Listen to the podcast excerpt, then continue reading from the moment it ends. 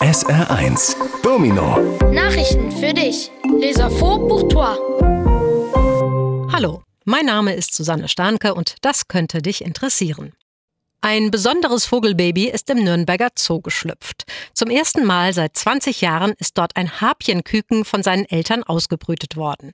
Harpien gelten als die stärksten Greifvögel der Welt. Sie leben in den Regenwäldern von Südamerika und fressen große Säugetiere wie Affen oder Faultiere. Ihre Nester bauen sie in riesige Urwaldbäume. Weil davon aber immer mehr gefällt werden, sind Harpien gefährdet. Harpien haben übrigens für Vögel ein außergewöhnlich rundes Gesicht und einen Federkranz um den Kopf. Bonjour, je m'appelle Viviane Chabanzadeh et ceci va sûrement attirer ton attention. Un bébé oiseau très spécial est né au zoo de Nuremberg. Pour la première fois depuis 20 ans, un poussin de harpie y a été couvé par ses parents. Les harpies sont considérées comme les rapaces les plus puissants du monde. Ils vivent dans les forêts tropicales d'Amérique du Sud et mangent de grands mammifères comme les singes ou les paresseux. Ils construisent leur nid dans d'immenses arbres de la jungle.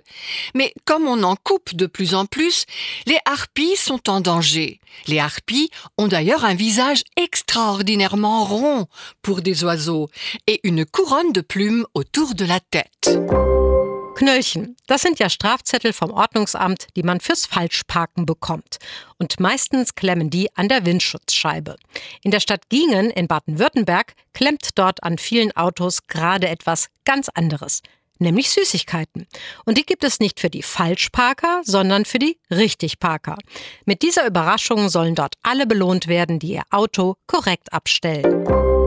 Des PV, ce sont des contraventions que l'on reçoit du service de l'ordre public pour s'être mal garé.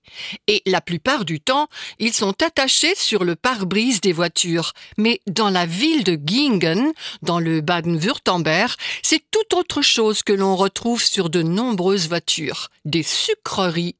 Et celles-ci ne sont pas offertes aux personnes mal garées, mais aux personnes correctement garées.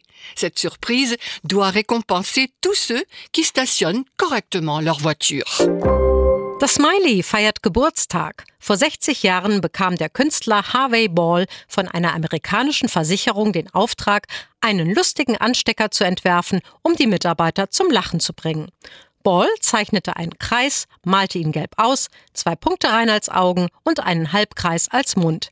In zehn Minuten war das weltberühmte Smiley fertig.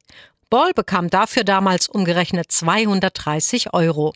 Auch später wurde er mit der Erfindung des Smiley nicht reich, aber sein Smiley macht seitdem die Welt viel freundlicher. Le smiley fête son anniversaire.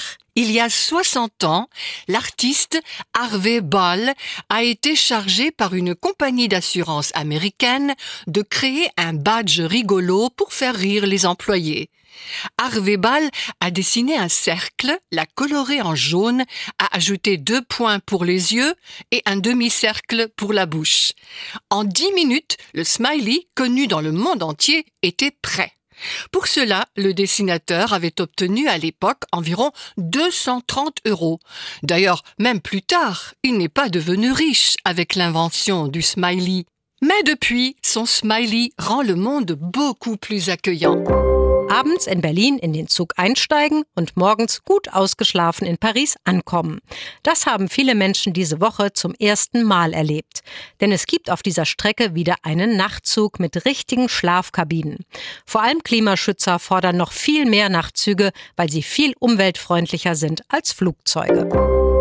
Monter dans le train le soir à Berlin et arriver bien reposé le matin à Paris. C'est ce que de nombreuses personnes ont vécu pour la première fois cette semaine. Car en effet, sur cette ligne, il existe à nouveau un train de nuit avec de véritables couchettes. Surtout, les défenseurs du climat réclament encore beaucoup plus de trains de nuit, car ils sont bien plus respectueux de l'environnement que les avions.